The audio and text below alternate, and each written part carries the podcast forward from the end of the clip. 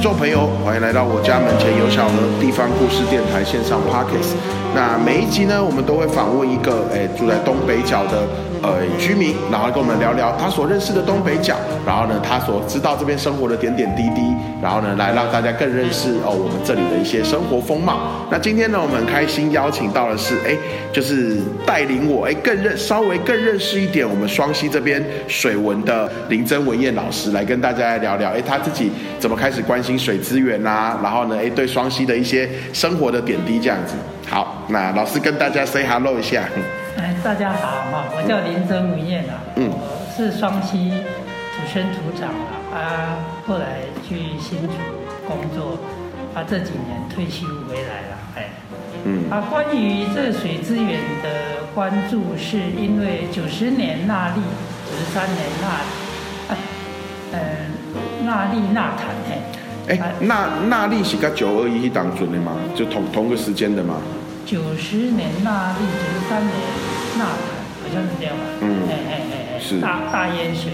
对，哎，所以我家也淹了两次，啊，妈妈跟祖母差点就啊很危险哎，是。哎啊，就因为这个那个时候是不是好像真的淹很高？我我我我我在逛去逛到那个双溪这边那个中药行，他说当时淹水最高的时候，一度是淹到他们那个二楼的窗花那边呢。对，没错没错，可是那因为它那里是对哎，牡丹溪跟平林溪交汇口，对，哎，所以那比较低，地势比较低，是。哎哎，所以淹的比较高，地势低。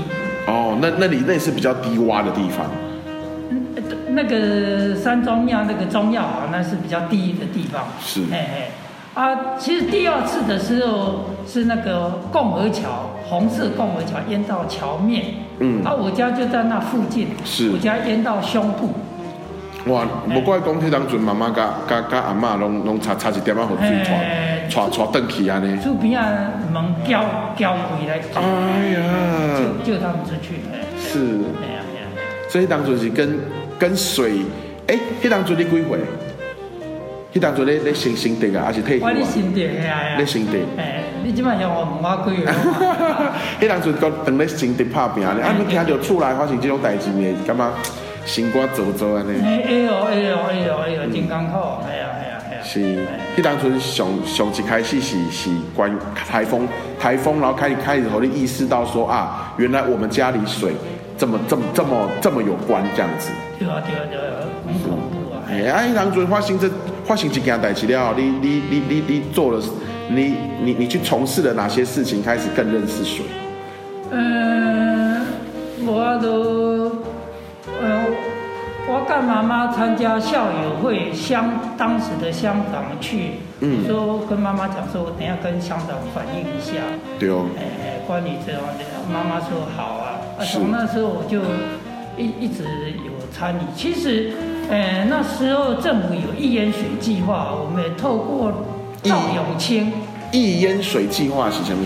一一的准备治水，哦，全台湾比较会淹水的地方，它花本来八百亿嘛，八年八百亿，后来追加不到一千多亿嘛。嗯，啊，我们有，我我我我本身是新竹市公共防治协会的会员，嗯曾经担任过一次的理事，一届的理事长。那时候赵永清立委，他也是一个环保立委。是来到台北，迄当阵伊伊是台北县的立立委了，对对吧？对对对，啊伊就讲你伊咧新定就参加参加讲甲防洪有关的，诶、迄当阵是环保环保，嘿他迄当阵是甲甲厝内发生的代代志有关嘛，还是无你咧新定你就关关心环保啊？诶，厝的家是因为九十年、九十三年淹水诶啊，但是我很早就在新竹参与这环保的呃团体的运动。嗯。诶，我们也起来反核啊啊，诶，反李长荣化工啊，哎是呀哎李长荣化工，迄当阵是什么代代就志？就是李长荣他会排放污染嘛，当地居民用阿毛头把耶工厂大门口空起来，哇。哎哎哎哎，哇，迄当迄迄哇，迄当阵很冲烈轰轰烈烈，哎啊，是因为新竹市公共防治协会是在大遐附近有清大、交大，啊，甲新竹后来的教育大学。哦，新竹主教大。最主要成员就是这三个大学的哦，你用教授站出来，是知识分子啊，看到说这样是不要再继续下去。对对对对对对。哎，阿姨当初你你你为想开你行的，啊，你当初做做什么的？哦，我伫汽车公司服务诶。汽车公司是是修理的，还是讲买卖？哎，买卖。买卖。哎，啊，不过汽车相对来说应该较做汽车的关心环保，应该应该较。较少哦，你那当初为什么对对这件代志有兴趣？没有，应该就是本性热心公益嘛。我我一直当我当了爸爸以后，是，我觉得说这个环境，这个这一块台湾这一块土地，这个环境好，我的孩子才会好。这个环境不管是环保，不管是治安，不管各种问题。如果说这个环境不好的话，我的小孩子也不会好。对，我是基于这种，呃，公公共的事物的关心去去参与，嘿，嗯，是是这样子开始。那后来那水嘛，刚刚我们聊到跟水资源有关嘛，那我知道其实香 K 家是不是也有发生过呃一些跟水利建设有有关的一些行动？对啊。就是呃淹水以后，就政府一淹水计划要来做堤防，嗯，它的治水是做堤防，让我很惊讶。你你要治水怎么唯一就是做堤防？好，我就问他，你做的提防，像上一次纳利纳塔那样的台风，你挡得住吗？对，他挡不住啊，嗯，因为怎么样，那个。纳利纳潭的水淹到现在的共和桥的桥面，你提防没有做那么高啊？对，那你做提防干嘛？而且我们当时会淹水的原因，其实并不是没有提防，就是说，而且你就算做了之后，就水根本没有淹到那么高，那我为什么要多多做一层？一当初的问题是这样子吗？不是不是不是，水会淹到那么高，对，但是你堤网没有做那么高哦。如果你只做的话，你又没有做到那个高度。对呀。哦。那不是骗小孩吗？嗯，那那个时候，那那个时候做这一件事情，他可能不，哎，那可是可是因为我们比较直觉的想嘛，啊，我我有水灾，所以我想到就是盖水堤嘛。那其实其实还有哪些替代的工法？像我知道那个时候是不是其实也有蛮多不同的大学教授、专业的技师进来一起讨论说，哎，其实有除了只加盖堤防之外的别种做法。那个是。呃，贡寮那个哦，那时候下双溪是，呃，有一间庙。嗯，其实 我们早期包括山中庙，嗯，本来是一层，它自动知道说常常会淹水，对，提高到二呃第呃建两层，嗯，神像都升到二层，嗯，万一的时候一楼给它淹嘛，对，包括。呃呃，贡寮那个下双溪那那个庙也是一样啊。嗯。哎呀，啊，他们就，呃，那治水监督联盟，哎，也也在对协助嘛。嗯。哦，一当初其实先从就开始在讨论说，我们这里的水啊，或者水利啊，其实是贡寮那边先开始有这样的一波讨论。嗯，不是，我现在举例。举例。哎，举例，因为他们有跟水利署讲。对。他那里有十户人家。嗯。你每一户。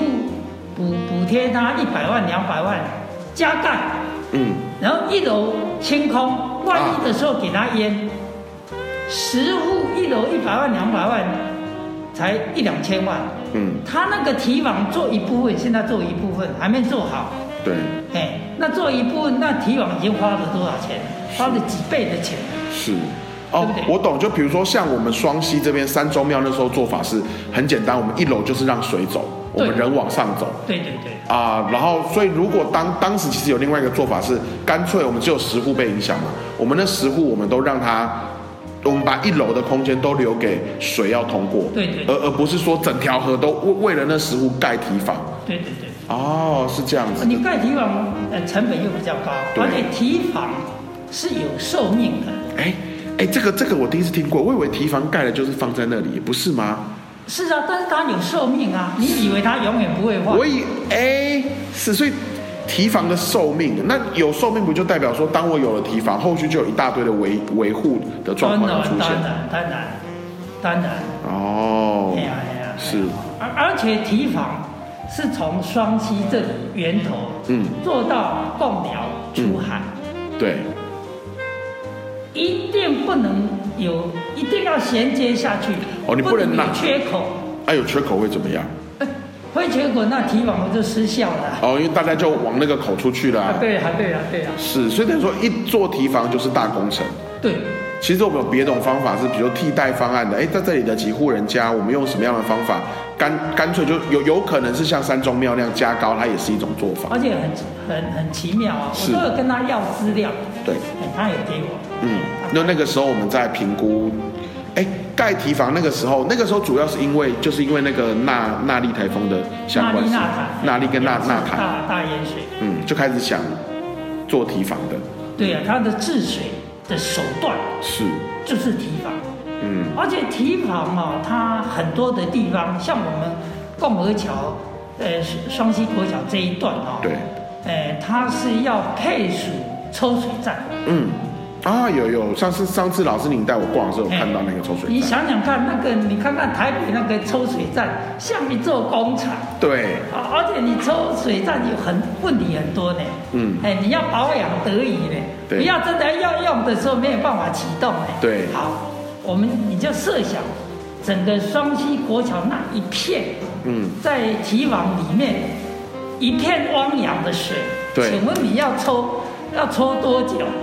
哦，意思就是说，如果提防要配抽水站，要配也应该要配的像我们在都会区看到那种。不是不是不是，我的意思是说没有没有用的哦，没有用无效的的那个方式是。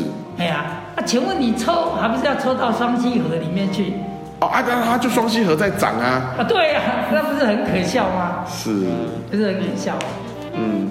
哦，所以那个时候开始是老师第一次投入这些运动。哎，那后来呢？后来这个这个运动让这样倡议啊，收集这些资料啊。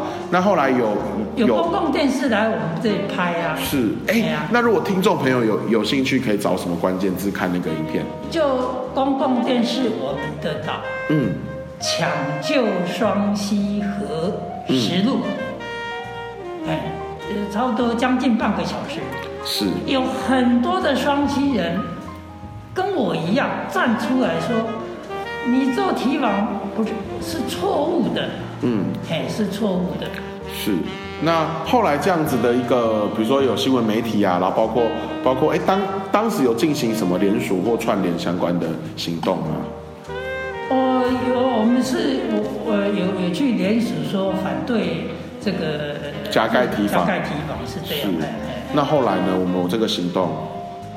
嗯。后来那个提防有盖起来了吗？没有啊，没有，没有，没有盖起来。现在你看看不到双溪河的啊。是。哎，你站在路边看，有堤防挡住，你看看不到双溪河，整个双溪河的风貌、地貌都改变了。是，所以那时候我们有顺利的让让政府听见，哎，我们双溪人的声音这样子。没错，没错，没错。是，哎，可是我后来看到，其实老师那时候你带我逛的时候，我们有聊到另外一个问题，是关于现在就算没有盖，可是我们其实把两。两边的水路啊，都铺了一层的水泥，嗯，就这种水泥边边坡啊，其实其实好像是不是其实也对生态来说是一个是一个比较复杂的问题。嗯，说不好听就是杀手啊。啊，杀手为什么对呀对呀说这么重？因为我们小孩子的时候都在那个路下边，嗯，有蛮大的一个水郡，是在抓鱼啊，抓什么来玩，嗯，然后。我们也会嗯，因为这个路下面就是田，嗯，田以后就会接到呃河河的岸，嗯，啊有有有石头有沙子，啊啊那个很多我阿妈很多附近的女人都在溪边洗衣服。哦，那听起来那边变成一个社交的地方哎，大家互相互动啊，交流一些资讯啊什么。对对对，而且那。整个河岸的呃风景是很美的，就是慢慢慢慢慢慢的延伸到河里面去，而不是现在呃路这么高，然后有突然这样急对急切水泥这样下对来，对对对，那个就是水泥工程啊，洞驳坎啊，嗯怎么怎么一直搞，一直搞，一直搞。也就是说，其实老师这样讲起来是在在水泥边坡之前，其实人是有机会亲近水的。对，然后我们可以在水边有各式各样的活动，小朋友也其实是在是在水的那个大自然长大。我们打水漂，哦哎，打水漂是哎哎，可能有些听众朋友不知道打水漂是什么。那就捡比较薄的石头，嗯啊，在呃水面上这样打过去，打，不不不不可以跳好几个，哎，哦，所以就是比赛谁跳的最远这样对对对对，是，而当水泥，哎，可是水泥边坡起来之后，我们不是一样可以继续做这些事吗？因为你怎么下去呢？哦，它突然变很陡了，因为本来是慢慢的缓下去。对对对，缓坡，缓坡，会很漂亮，哎是有田，哎呀，那那为什么我们要做水泥？就就不知道啊，不知道，不知道。哎呀，政府就是有点哎没有顺其自然，他他他应该是说我要保护你，嗯我就用薄卡的水泥哦一直灌，嗯，就我们其实也有一种感觉是，好像我们现在在讲到保护的做法，比如说应该是要教你怎么跟它一起生存，你要怎么样理解它，比如说它可能夏天的时候怎么样，冬天的时候怎么办。当你比如说你玩水的时候，可能要注意什么？像我记得小时候好像有教什么，拿一根树枝啊，绑个绑个什么红色绳插在水里，如果看它突然上升很多的时候，你大概要有有有一些警觉这样。可是当你用了驳坎之后，其实你是直接把人不准他靠过去。对是，哎，老师刚提到说那个打水漂嘛，那老师你记得你小时候在双溪的时候，我们现在的双溪小朋友是不是就比较难跟水有什么互动？嗯，没有错啊，因为有相当的危险性啊，是哎呀而可是那以以前呢，因为这个危险性是一直存在啊。像我记得我刚来的时候，其实也有发生一些遗憾的事情，就是小朋友在暑假的时候玩水啊，然后有一些状况。有我们那个年代也是有溺水的呃事件是，那那那个时候在在这样子博坎啊，或者说人跟水距离变远之前，老师你小小时候你们会在水水边做什么？你还有印象吗？哦，呃，那个丁子兰溪，丁子兰溪。哎，就是政府现在要在丁子兰溪做双溪水库。哦，丁子兰溪是很美很美的地方，是不是还有什么物种是那边非常台湾含含有在这么低海拔的地方？什么物种？我记得好像有有一个之前看，因为老师你推荐我看一个纪录片，我好像有看到，嗯，呃，你一下问我，一下哎，对，可是就是好像它是在它有某一种植物，其实是在台湾的低海拔这边是丁子在丁子兰溪谷那边有，其实是一个非常独特的事情。哦，一下想不起来。所以说那边是很漂亮的，然后对对有有曾经有个运动是要盖双溪水库，对对对对对，而那个地方以前虾溪的虾很多，嗯，哎，而且它因为落差蛮大的，对，每一个落差，每一个转弯都形成一个小小深潭。哎，每一个落差，每个主要都那那岂不是有很多一个一个一个的小小小的秘境可以去探索吗？没有错啊，我们都会自己跑到那边去玩。对。我们在学游泳，嗯。而且我的小孩子现在四十多岁，对。我都带去玩过。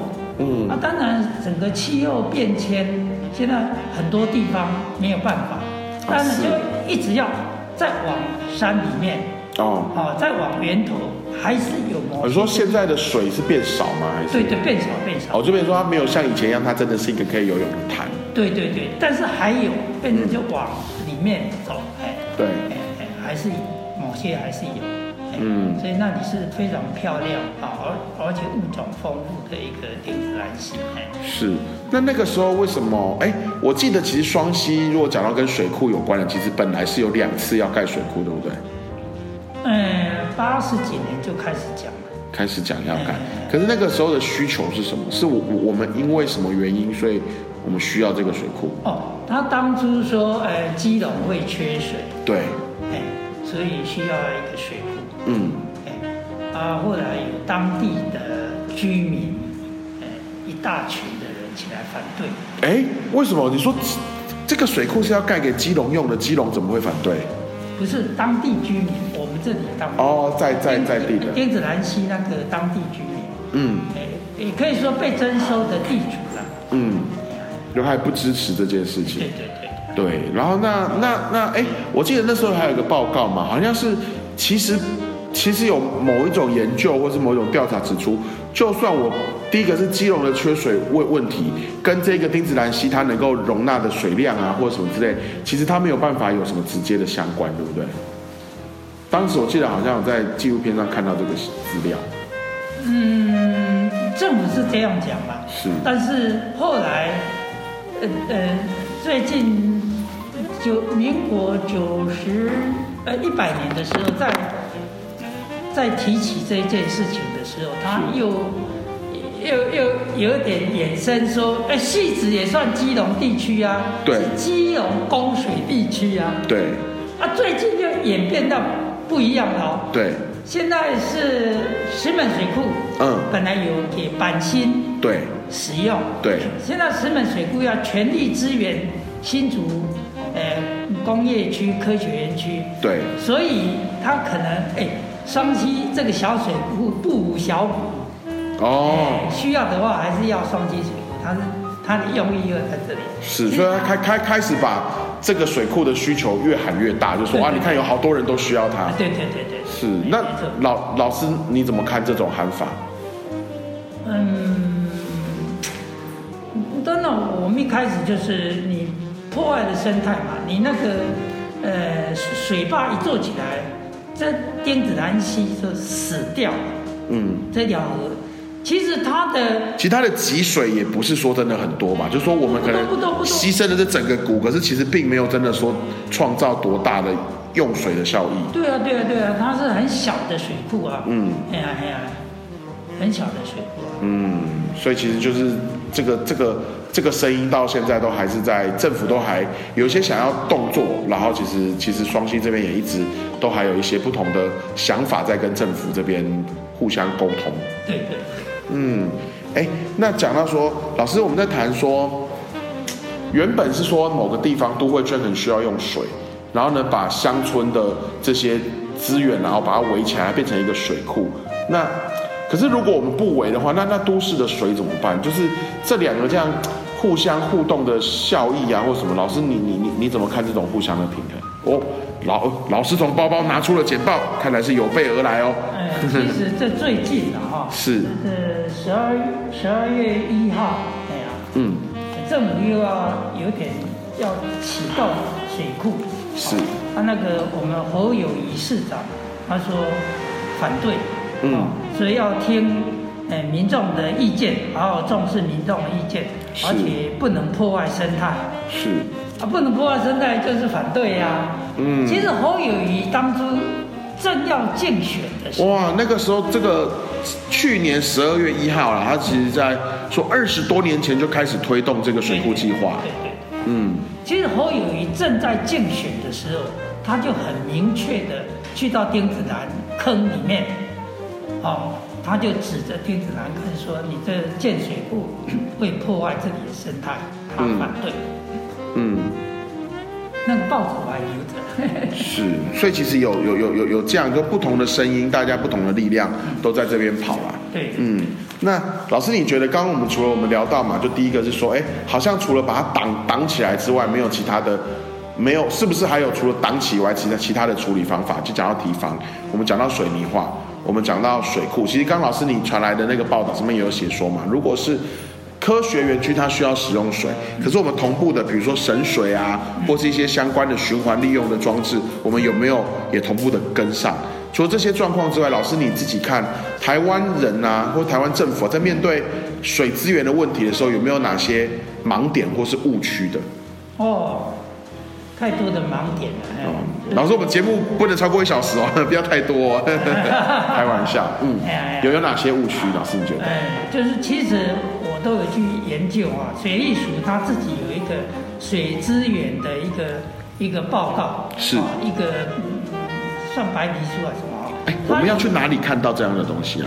有啊，网络就可以抓出来，是他自己内部的。哦，老师，让你很 fashion 的，你还可以用网络抓这些东西。他说，呃呃，节水，呃，政策，它有一个节水政策，是其中列了很多项，其中他就有提到，就是说，哎，要推动呃节水的器具，嗯啊，如何怎么样推广，然后要呃以价质量，该涨价就涨价嘛，哎，哎，老师，我觉得这其实才是台湾能源问题的一个，我觉得算是很核心的一个问题，因为台湾的各式的二十几年没有涨，各对，怎么可能？我们的燃我我们的燃料、我们的石油的人工都变多少？说说能源不用涨价，其实其实我觉得这才是真的问题耶。你如果说像我们的，我们如果电费什么像像像像德国那么贵的话，我们早就跟德国一样，每个人家里都有一万一万种神水妙妙招。对对对，没有错，对。可是老师，你觉得是什么原因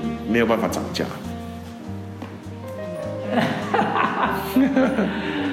呃，可能选票吧，选票哦，对啊，所以其实其实我们虽然讲是选票啊，可是有时候也是我们大家公民要一起来想想，我们如果大家团结在一起，其实我们才能够证明说，哎，其实我们真的是关心我们的环境的，我们会愿意为了这个环境多付出一点，对，这件事也很重要。嗯哎，老师，上次你带我在逛整个双溪的时候，我记得还有一些，是不是其实啊，水这件事情啊，跟我们的关系比我们想象中来的近很多。比如说，像我们上次是不是走到走到双溪国小那边，你跟我说我们在走的那个那条路啊，其实以前底下是一个崩坑，或者说底底下有一个涵管，其实是水在走的路，哦，类似像这样，我小孩子就在那里玩啊，真的。对啊，那一条就是在哪里？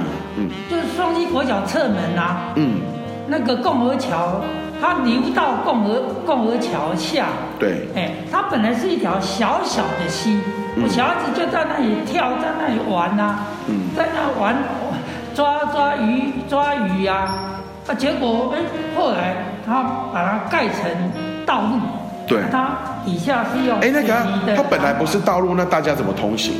有一条小桥啊，啊，大家本来走那条小桥过。对呀、对呀、对呀、对呀、是，所以其实是不是有很多我们以为是河流的地方，其实以前是陆地，我以为现在看到是陆地，其实它以前是水在走的地方。对呀、对啊、它底下是用涵管啊，嗯，哎呀，涵管。哦，涵管就是我们上次经过说底下有几个大坑啊，然后丢丢坠出来。丢啊丢啊丢啊丢啊！嗯，是，是不是还有？不过很有很有趣的是，我们这边还还有一些公园啊，或河滨的公园，其实它原本是水在走的地方。对啊，就是儿童公园啊，双溪国小前面那里啊，嗯，那根本就是填土对，加高，把它变成一个公园啊。那边以前是一个一个低洼的地地方啊，是而且路下面就是一条蛮大的水圳水圳啊。对我小孩子就在那里玩啊，抓鱼啊。嗯，哎呀，啊，他就要把水水圳变成移到靠河中间去的啊，嗯，啊，又变小小的，变小水沟一样啊。是。哎，老师，我们讲到水啊，你说以前其实这边有很双有很多条水路啊。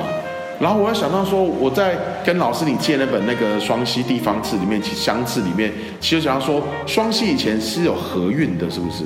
有啊有啊有啊有啊，所以那里有呃三宗庙下去那里是渡船头啊。是，哎，河运到到老师老师你我看不到你看不到了那个时候就已经已经没结告一段落了。哎，对，对，所以其实很有趣耶。我们我们我们移动啊，交通往返，其实水水本来也离我们很近，可是我们现在却好像做了一点事，让水越来越远。对对啊，嗯，哎，老师，那我们回到我们刚刚谈的是说整个政策面嘛。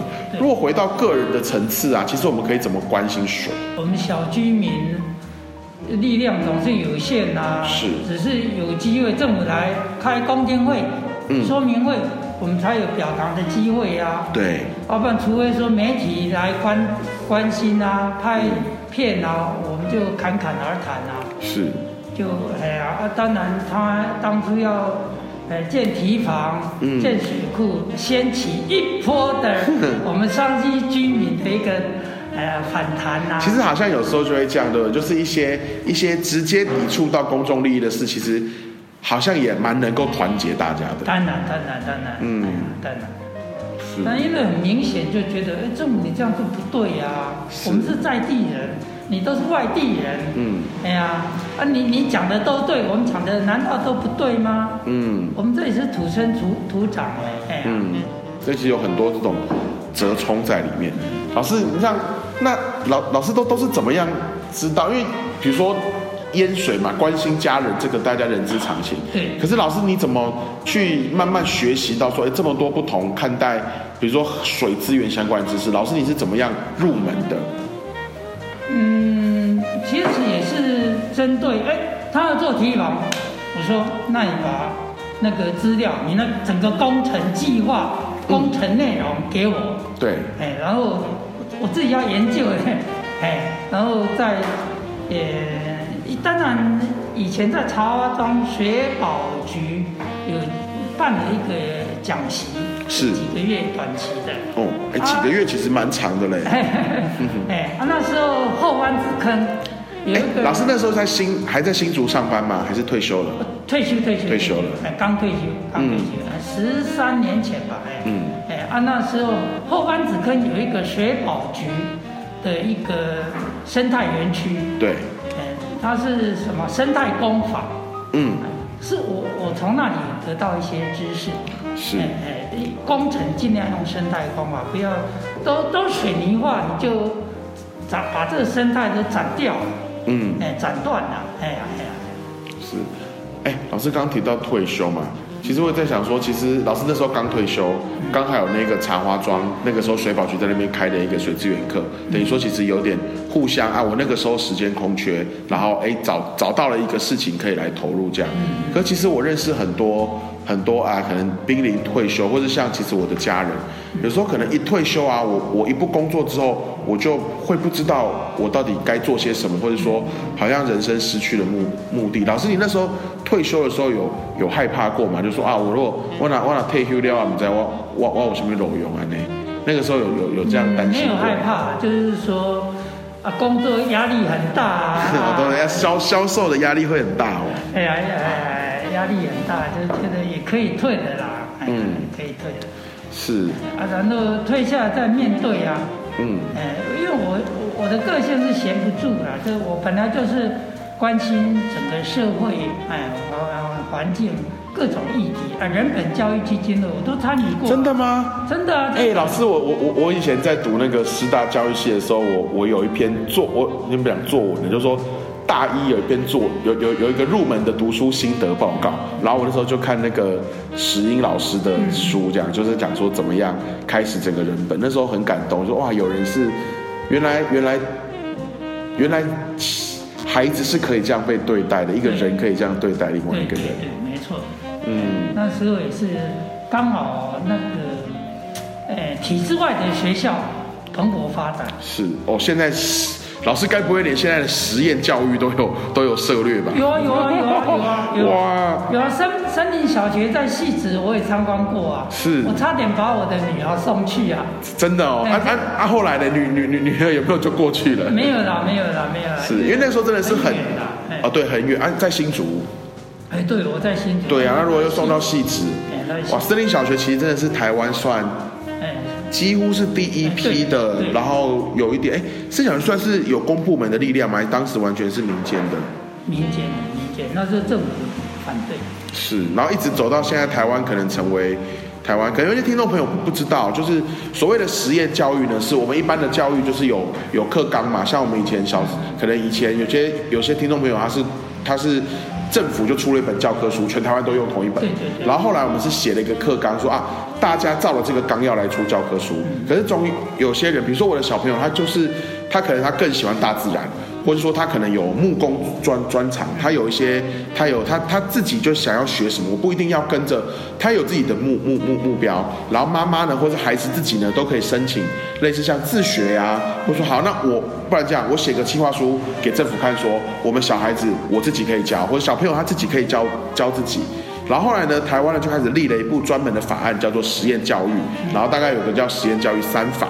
然后呢，这个东西呢就可以让说好，虽然你的小朋友他没有没有跟大家一样读国英数自社，可是呢，你只要有通过这个三法，不管你去读这个三法的学校啊，认证过的学校啊，认证过的单位组织啊，或是说自学，那一样，你时间读完了，我政府一样发给你一个叫做实验教育完成证明。那那个证明呢，等同于什么？毕业证证书，就说你不用担心，好像走一条跟别人不一样的路，可是我一样给你一个名分这样子。它有一点是真的，这一整件事，台湾到现在是全世界走的算非常非常前进，就是说，哎，我们允许大家这样子自己办学啊，然后有很多不同的不同的新的学说出来。可是刚刚那个老师林文那个林林文老师跟我们谈到了那一个森林小学，是算台湾这一整件事的先驱。对对对，其实不瞒你说的，因为我有代课过几年。对，哎，对，老师你在做那个新竹汽车销售员，本来你是做学校老师，对不对？代课老师，代课老师，在双溪啊。是。不瞒你说，真的，我觉得，我觉得老师怎么这样做？第一节教到最后一节，那时候缺老师嘛。再来就是说要买。哎，其实对老师来说压力也很大，你一口气要面对那么多人，其实好多的情绪，每个小朋友谁跟谁怎么样，然后你又没空。到最后一节。五六十个学生，对呀，音乐我自己练风琴，自己。等一下，老师你会弹风琴？会呀。还是你是当了老师之后才开始硬硬着头皮弹？硬着头皮学，因为我家就住在学校旁边，晚上就去练呐。哇！呀呀呀！是。那时候，哎，那时候当老师买参考书，是买考试卷，嗯，然后一大早就发考。对，发考卷让小小朋友考，呃，甚至于常常考，嗯，然后家长就是重视分数，对，不管哪一科，全部六科加起来总分，然后去排名，第一名到最后一名。对，其实以前就是我们会分很多科，是说啊，每个小朋友都可以找到自己擅长的领域。可台湾的家长好像大部分说不是，大部分说哦，分六科，那你六科都要第一。他就看总分，对，看排名。嗯，我小孩子这。哎呀，成绩好不好，代表这老师会不会教？是，可是一个一个孩子的价值，或是他未来能不能快乐，跟分数不能说没有关系，说没有关系也太夸张。可是他不是不是百分之百一样的东西。我会觉得，哎，教育怎么是这样？不是这样哎。是。哎呀，后来我也没有兴趣，而且变成说，我觉得老师的鼻子是被家长牵着走。因为家家长就是老师，我要小孩子的成绩，你就怎么去把我的小孩子，呃，那逼出来有那个成绩，哎，他就给你掌声，这老师会教。是，我觉得教育不是这样。那那老师，你那时候觉得觉得教育应该是什么样？哇，那个时候是老师也二十一岁、二十二岁了，那时候很年轻。对对对对。哇，五十年前。对对对对。老师五十年前的时候。那个时候，你你你想心目中的教育，你觉得应该是什么样子？我我我我我台湾话叫奏音阿塔，奏音阿塔啊？怎么样？放学的，嗯，哦，就带小朋友在操场上玩球，哦，看躲避球还是踢球还是怎么样？反正我就带当做小孩子的领袖一样。是。啊，礼拜六、礼拜天都来找我。到我家找我玩，我就到处带他们去玩。是。哎呀，我我就觉得，我不晓得，我就觉得喜欢说跟小孩子这样打成一片。嗯。哎，让说刻板印象是老师很威严，我们以前也是很怕。还怕老师哦。对呀，对呀，对呀，对。啊，我我觉得我。我不喜欢做这样的老师。其实老师，你刚刚跟我讲那个，我就想到说，我我我我最近接触了。其实现在也有一种讲法是说，其实没有老师跟学生，我们在做事应该是一个资深的学习者。比如说我我们马上做老师，总是学的比小朋友还还来得久嘛。我们我们会比小朋友更知道怎么样。当你对一件事情感兴趣的时候，你怎么去学？所以其实是老师刚刚讲那个应该逃，我觉得感觉很像资深学习者怎么样陪伴之前。学习者，哎，让他慢慢的加入我们的行列，然后开始慢慢的学会怎么学习啊，对事情的好奇心啊，怎么样探究事物啊，其实有一点像这种感觉哦。嗯，没错。嗯，所以那个时候，哎啊，可是当时我问了，听说很好玩，就说老师那时候考代课老师不是在双溪这边考？对啊，对啊，在台北呃考啊。要在板桥考，然后。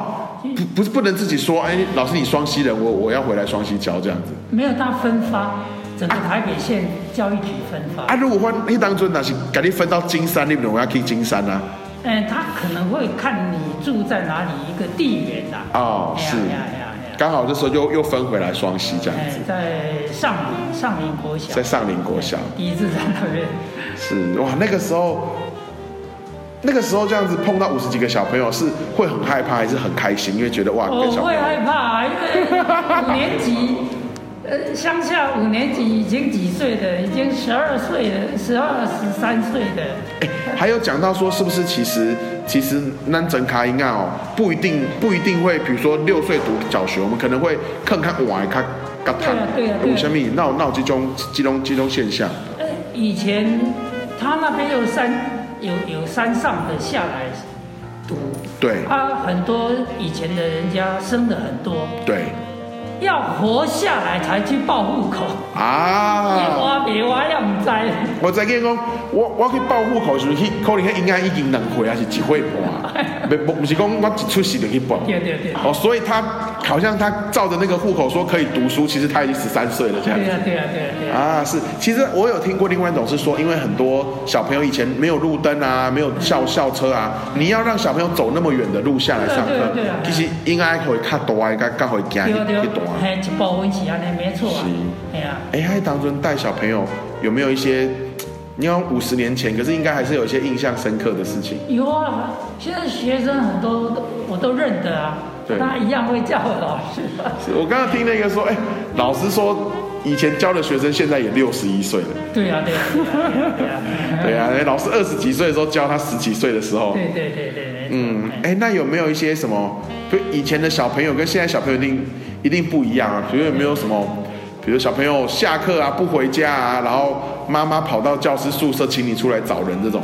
哎，不会，那时候家长很信任老师，嗯，很信任老师。是。我我有曾经那个住在丁子南坑里面刷定，嘿，刷定。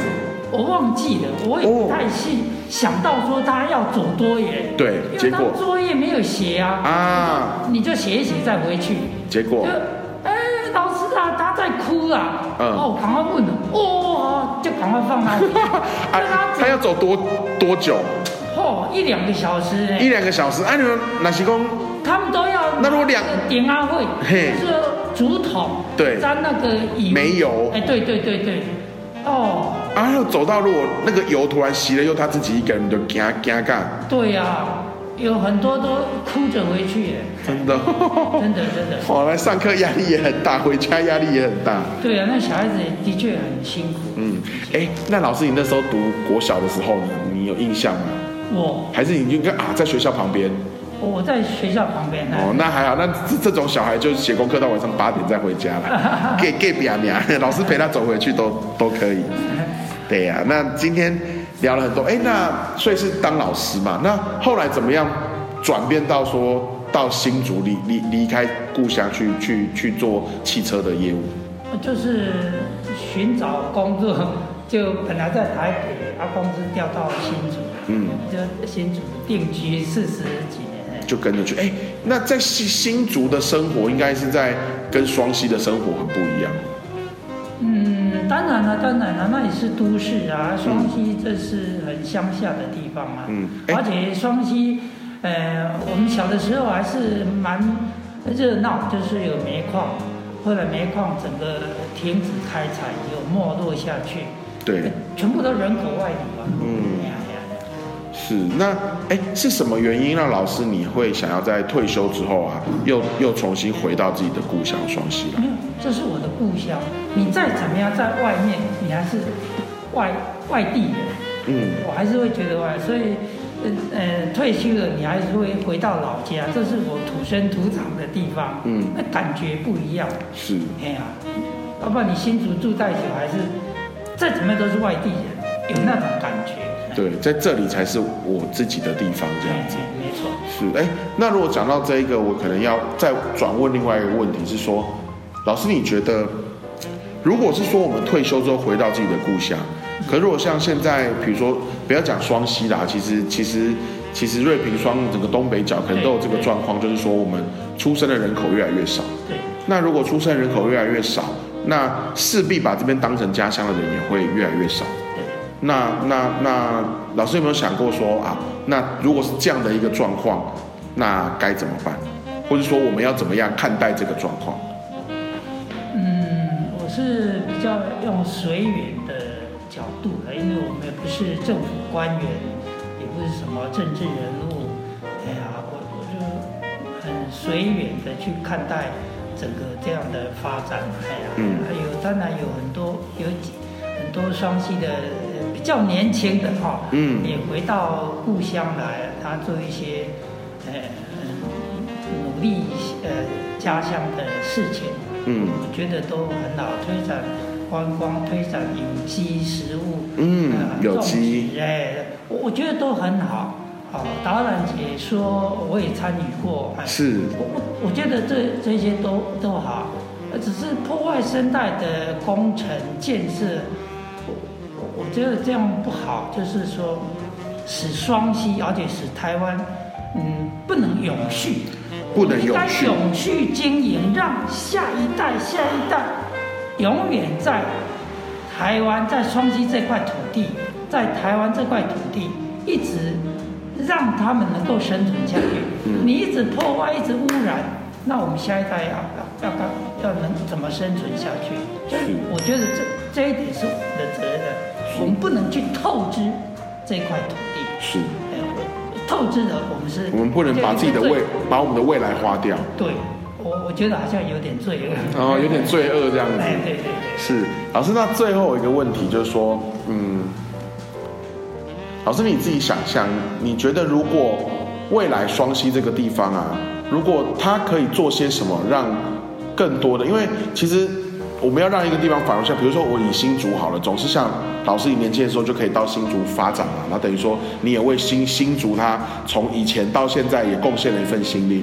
如果我们要把双溪这个地方变成有更多的外来的人，他有机会能够来这边发展，然后把这边当成是一个故乡的话，你想象，你觉得我们双溪这边还可以再具备些什么，可以更更让更更多的人愿意来这边，不管是发展，或是来这边生儿育女？当初十几年前我当导演解说员的时候，是，台北人有告诉我，嗯。我就是喜欢双溪这种，呃，没有破坏、很朴实的那个样貌，嗯跟味道。是。他不喜不会去羡慕啊平溪啦、九份啦，然后就这种观光地区，嗯，哎，他就这样告诉我，那我我也觉得很有道理啊。是我我们就是呈现双溪最美好、最淳朴、最自然的一面，嗯来给大家一起享用嗯啊。所以现在他们呃有在推广生态旅游这一方面，我也认同啊，我也做过啊。嗯，还有那个有机耕种，这个都很好，对土地是好的，而且是给人家很好的食物。嗯哎，这都很好啊。嗯，对。所以最后，如果有听众朋友啊，就听完老师说，哎，他想要来双溪这边认识这边的河，认识这边的水，老师你有没有推荐他去哪些地方走走？哦，都双溪到处都是河。嗯，哦好，因为哎我们就叫我们名字就叫两条溪，就双溪了。哎呀哎呀哎呀 啊！但是它有很多支流，是很多哎很多支流，太棒了，双溪很美。嗯哎当然，如果透过导览解说，你更会了解。哎哎，所以说都可以看，其实很多秘境。是，那如果想要知道更多相关的资资讯，比如老师刚讲导览解说，我们可以关关注什么地方吗？嗯，或者比如我们我们这样怎么可以知道什么时候有什么导览解说可以听？当然，公所那边有有可以咨询呃咨询得到了哈。嗯啊，而且这边也有一些社团，啊，包括生态旅游协会，嗯啊啊，包括其他的，呃，他们现在也在很努力哦。嗯哦我们双溪人的人呢，他们自己哎，很能够这样传播出去，自动他找到他。是来做导览解说，我我觉得双击人正在努力，这、嗯这很好啊。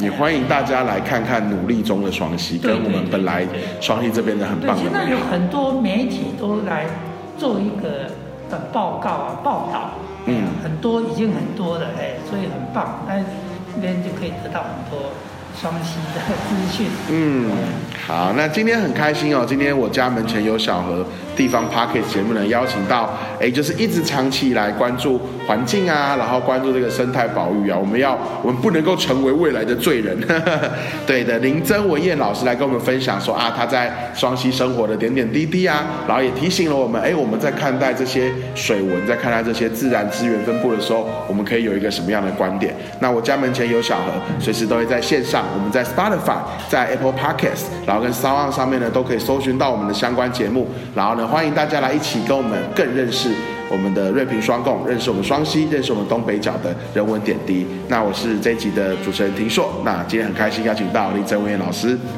那我们跟听众朋友拜拜，拜拜，拜拜。